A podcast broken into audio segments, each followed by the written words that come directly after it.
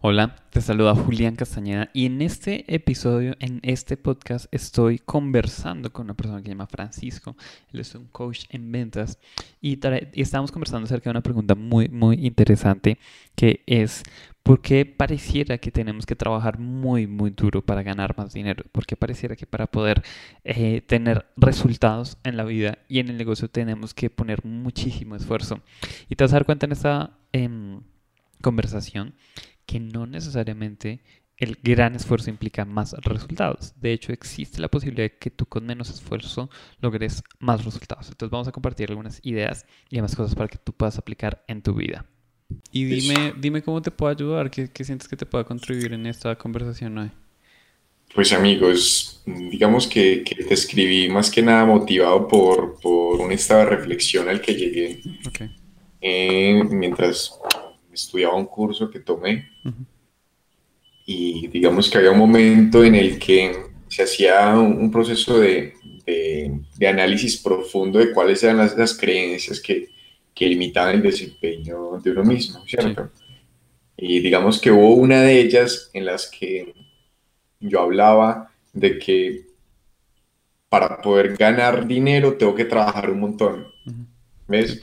Entonces, como que es una creencia que, que, que yo entendí recientemente que, que, tiene un efecto tremendo en mí, porque mi mamá toda la vida me, me crió con eso y pues, pues ella era la que proveía en el hogar. Siempre, digamos, tuve, tuve esa sensación de que es que para trabajar, para ganar dinero, para estar bien y tener comodidad hay que trabajar un montón, porque si no, no existía la manera. Entonces, eh, había un momento que era el último paso de, de, la metodología en la que estoy haciendo en el curso, y el, último paso era como a, tomar una acción al respecto. Entonces se analizaba una cosa y una de las acciones era conversar con alguien que, que, te ayudara con eso. Entonces yo, bueno, pucha, ¿quién? Entonces, digamos que, que, estuve sentándome y revisé, le escribí a dos personas, una de ellas eres tú. Súper. Y digamos que, que, el objetivo en esencia es ese.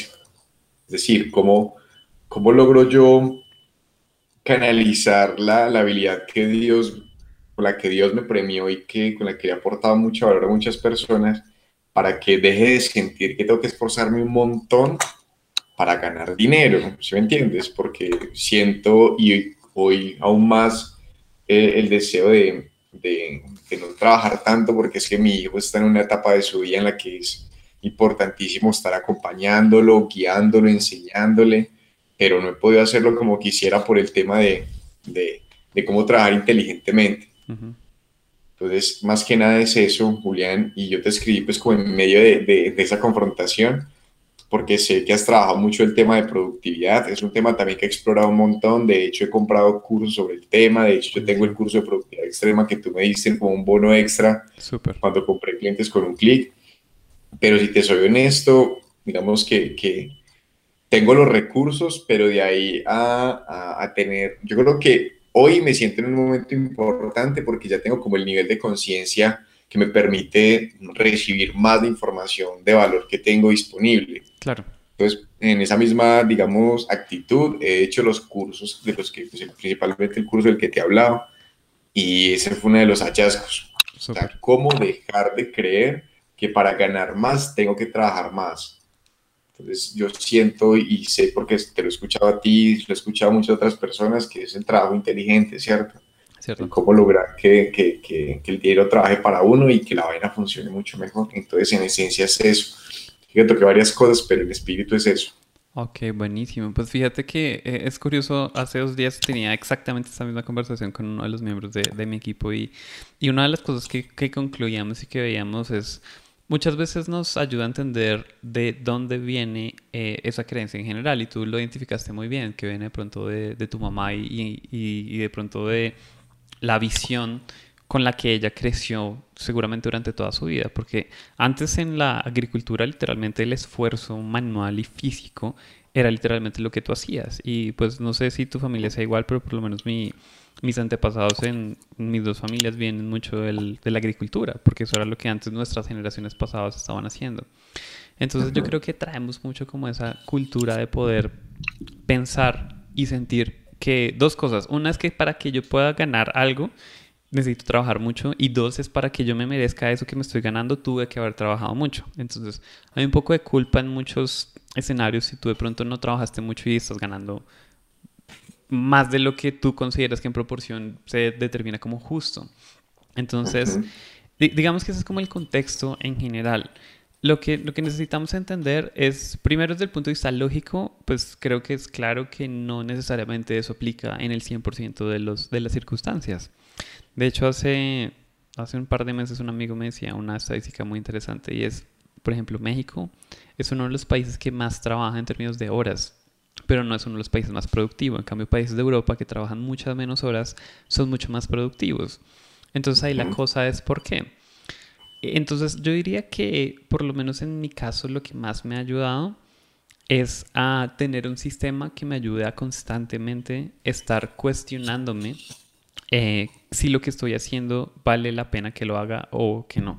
Y de hecho yo tengo una, algo que le aprendí a Tim Ferris, que es tanto a las 10 de la mañana como a las 5 de la tarde en mi computador y, o igual en mi celular me llega una notificación con una pregunta.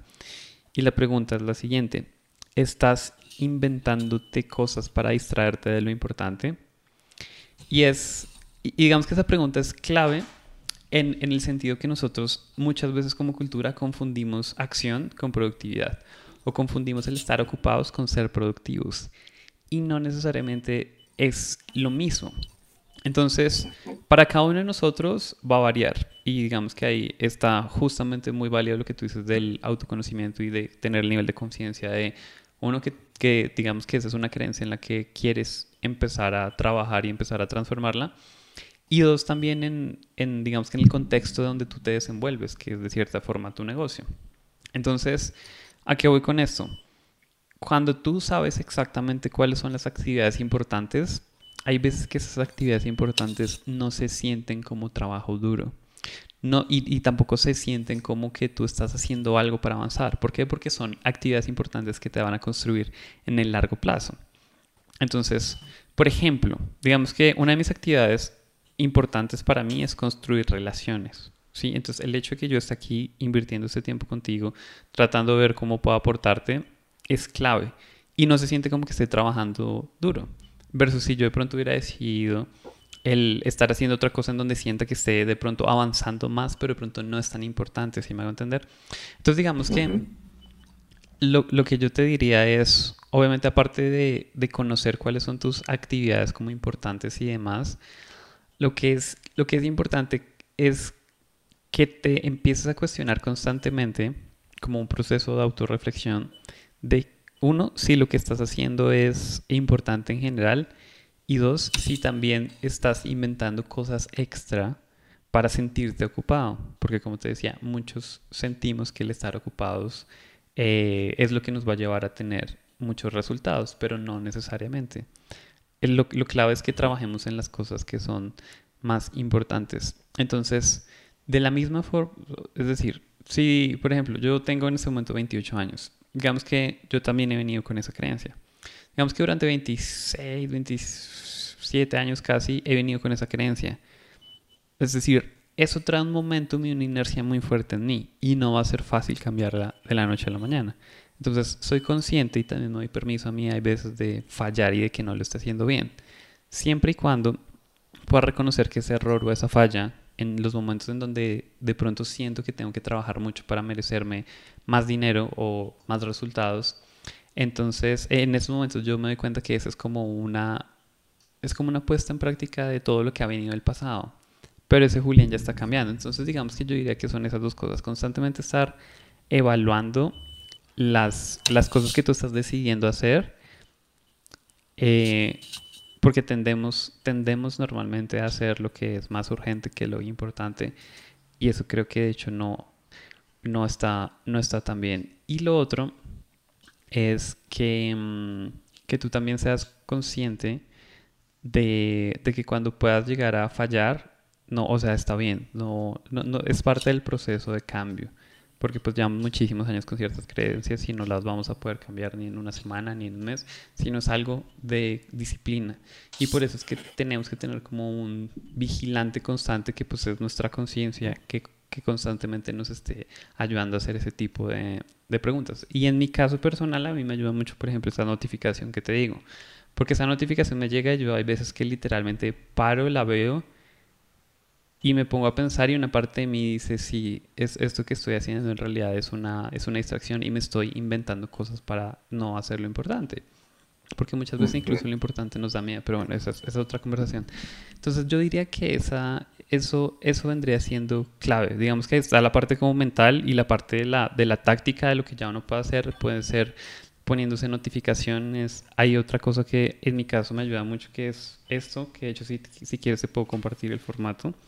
A ver, a ver si te lo muestro. Es, eh, se llama el...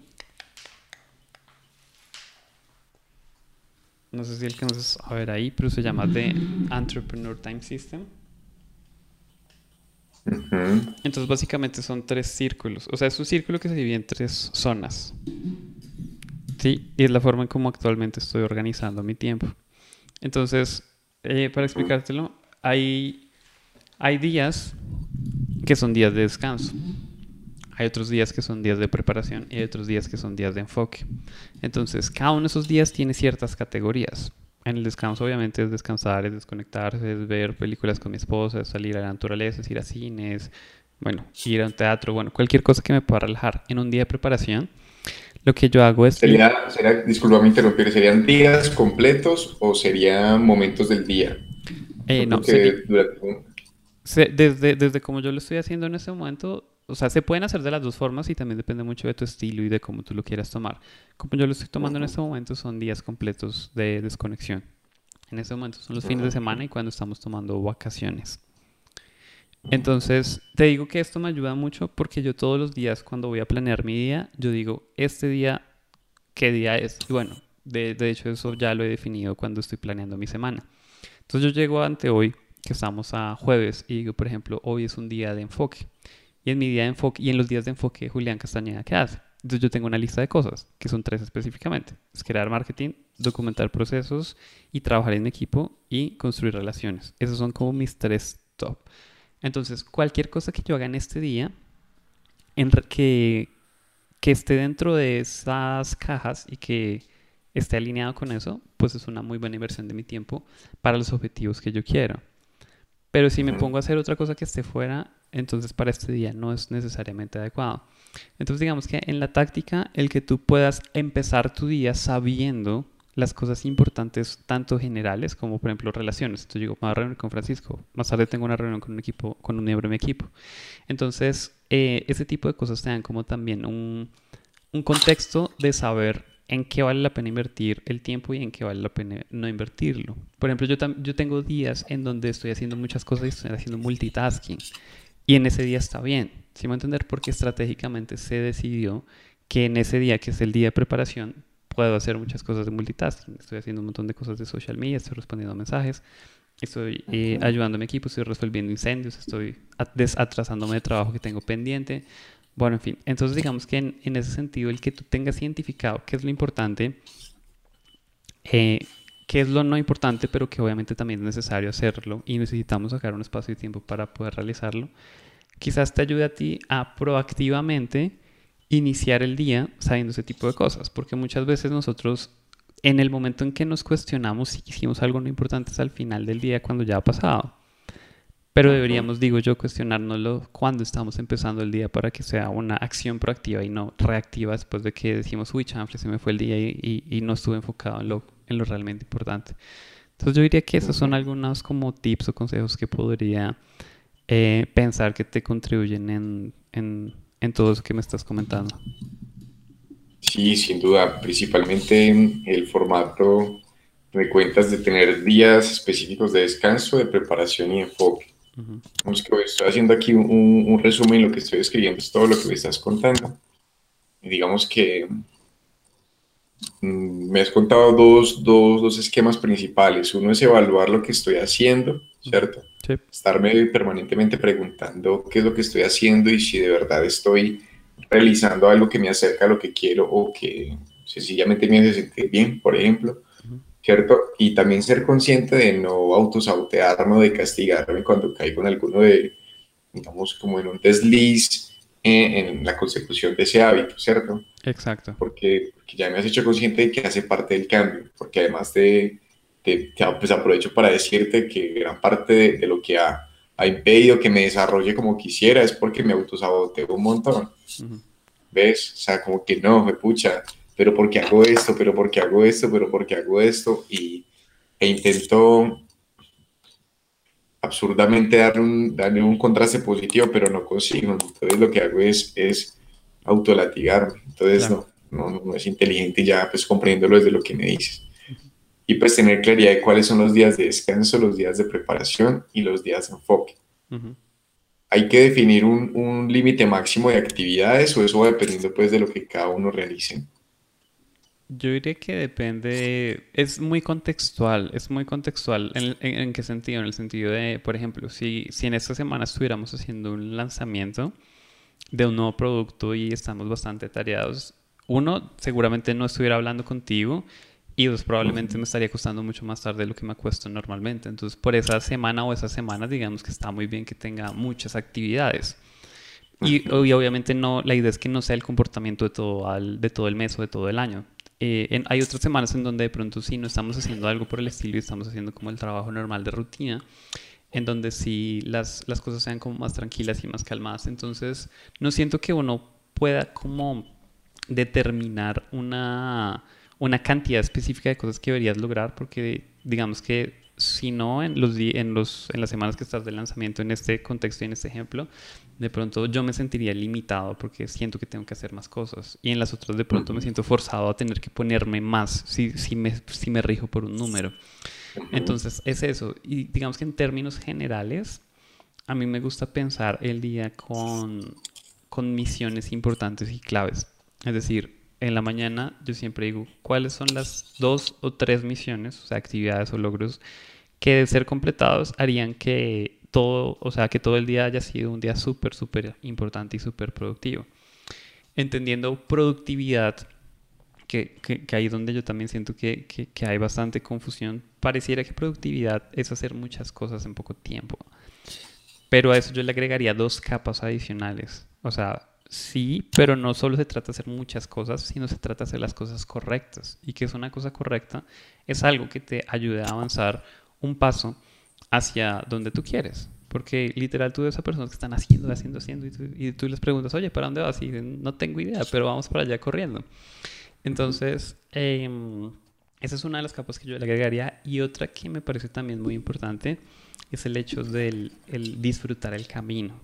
Porque digamos que muchos de nosotros no nos, no nos damos permiso de sentirnos bien o felices o exitosos hoy porque sentimos que solo podemos hacerlo o solo podemos sentirlo cuando llegue allá a facturar un millón de dólares o a tener una empresa con cinco sucursales o a, bueno, ponle lo que, lo que quieras que puede llegar a construirse o constituirse como un objetivo de cada uno de nosotros.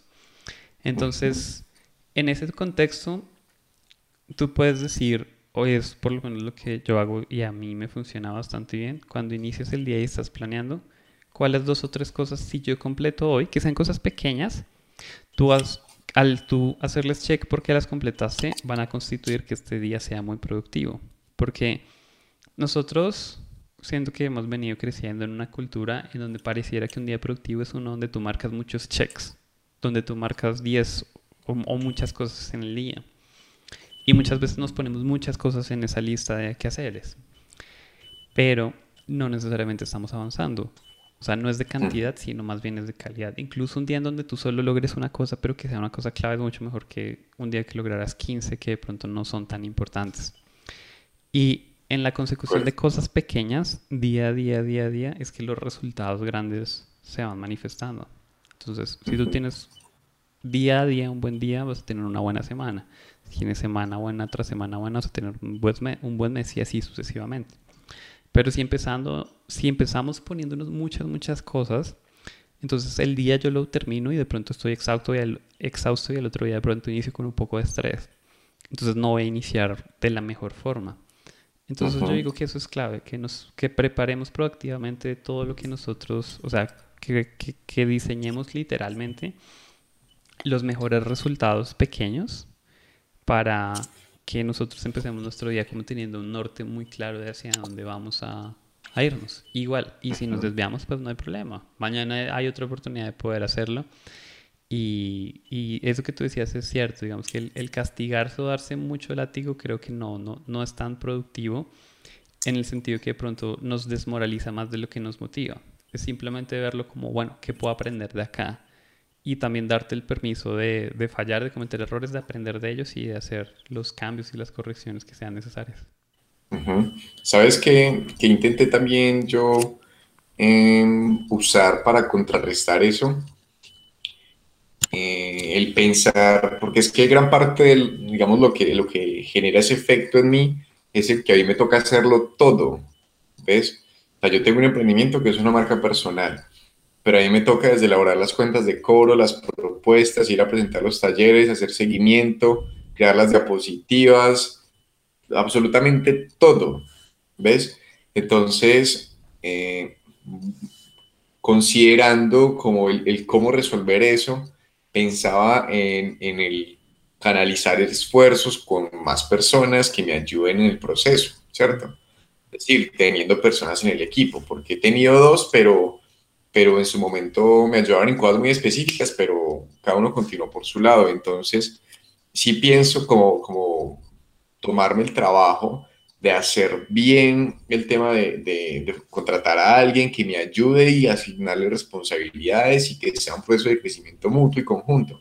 Entonces, en función de eso, ¿tú qué podrías decirme para que, para que lo haga bien? Porque de verdad tengo mucho, mucho el interés de, de conformar un equipo, iniciar con una persona, solo que en ese momento digamos que no tendría el, el, cómo pagarle lo suficiente, pues con todas las prestaciones de ley, todo lo que se exige, pero sí algo que, que le soporte un ingreso extra en el mes y que obviamente no lo haya a consumir yo todo el tiempo. Sí, claro. explico? Te entiendo perfectamente, te entiendo perfectamente.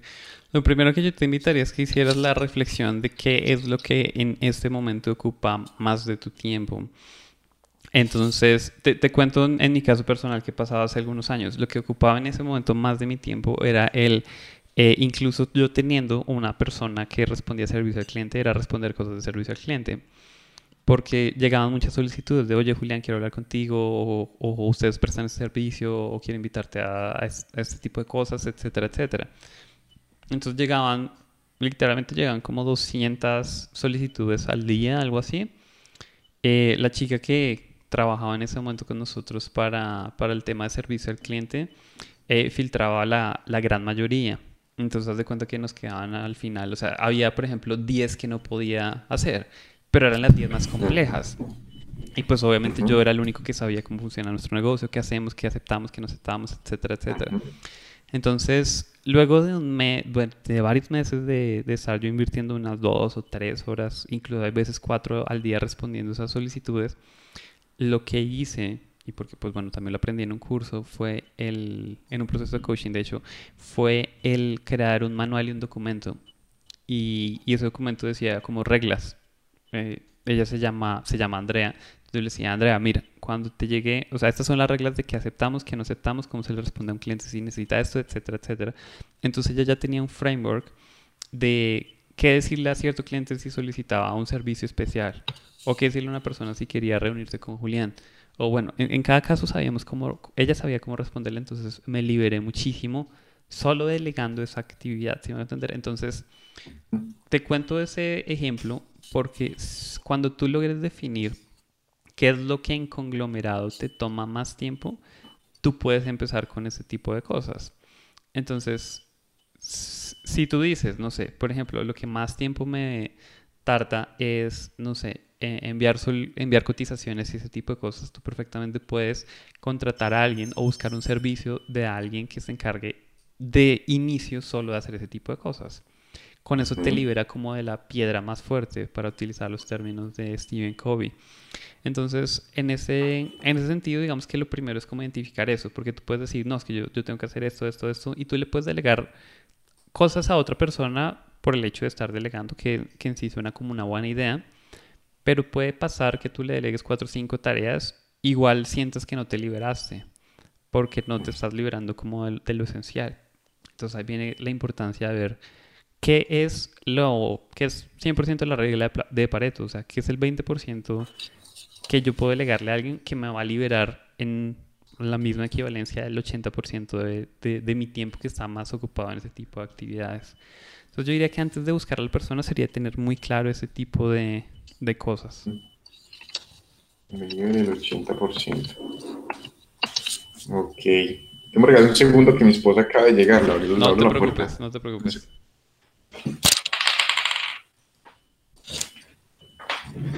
Listo, amigo, ya. No te preocupes, dale. Entonces, sería primero tener absoluta claridad de qué actividad es la que hoy me está consumiendo más tiempo y qué desactividad puedo delegar. Sí, un nivel es delegar o incluso hay otras en donde perfectamente tú sabes que hay tecnologías que te lo pueden automatizar. Entonces, no todo se puede automatizar, ¿no? Pero si, por ejemplo, fuera el caso es que pierdo mucho tiempo haciendo seguimiento por email, tú puedes literalmente pagar un servicio que funcione como un autorrespondedor para ese tipo de cosas. Y no solo funciona con el autorrespondedor, con agenda de citas, con envío de cotizaciones, bueno, en fin, con una serie de cosas adicionales que te pueda apalancar la tecnología para ahorrarte tiempo. Entonces, no es necesario que necesites a una persona, aunque puede que sí necesites una persona si la actividad o el grupo de actividades no es susceptible de ser automatizado por tecnología. Ok,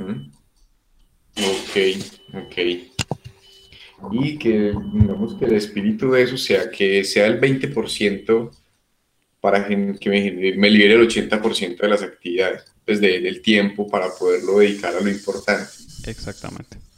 Ok. Ok, amigo. Ya, te tengo aquí full, me, me diste mucha, mucha claridad. No, con todo gusto. Yo te iba a hacer una pregunta ya para que cerráramos. ¿Qué, qué sientes que de pronto es lo que más te llevas de, de esta conversación? Pues Julián, lo primero es percibir, digamos, tu, tu, deseo altruista de servirle a los demás, ¿cierto? Que tienes de verdad el, el compromiso entrañable de servirle a los otros y eso créeme que quizás lo que te ha llevado hasta donde te encuentras hoy te llevará a ese lugar donde, donde esperas llegar. Porque le aprendí también a Harbecker eso de que, de que cómo gano más dinero es un error preguntárselo. La pregunta es cómo puedo ayudar a más personas. Entonces, siento que, que, no solamente lo entiendes, sino que lo aplicas y eso es de, de, alto valor para personas como yo que se benefician de eso. Bien, y ya particularmente de, de los contenidos que me compartiste, eh, el hecho de programar a las 10 de la mañana y a las 5 esa pregunta de que, seguramente me sacudirá todo en ese momento y mi rostro será de mucho desconsuelo posiblemente o de mucha energía si, si, si es positivo lo que estoy realizando y digamos, el tema de que te agradecería un montón si me podrías compartir como la estructura del sistema que tienes de, de Entrepreneur Time System, creo que es, para, para, poder definir, digamos, el esquema de esas tres cosas y saber de qué forma también estratégica organizo todo en cuanto a mi rutina y a todo lo que realizo permanente y constantemente. Buenísimo, pues qué bien. Me alegra mucho que algo de lo que hayamos podido compartir hoy te, te pueda servir, sobre todo si lo, si lo aplicas.